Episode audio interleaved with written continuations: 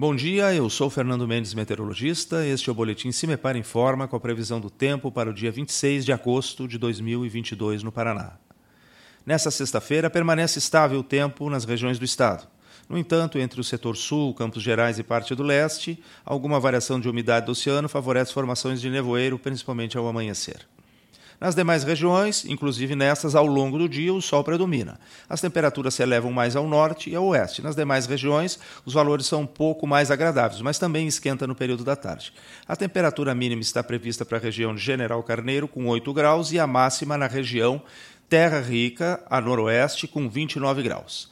No site do CIMEPAR, tu encontra a previsão do tempo detalhada para cada município e região nos próximos 15 dias. www.cimepar.br, CIMEPAR Tecnologia e Informações Ambientais.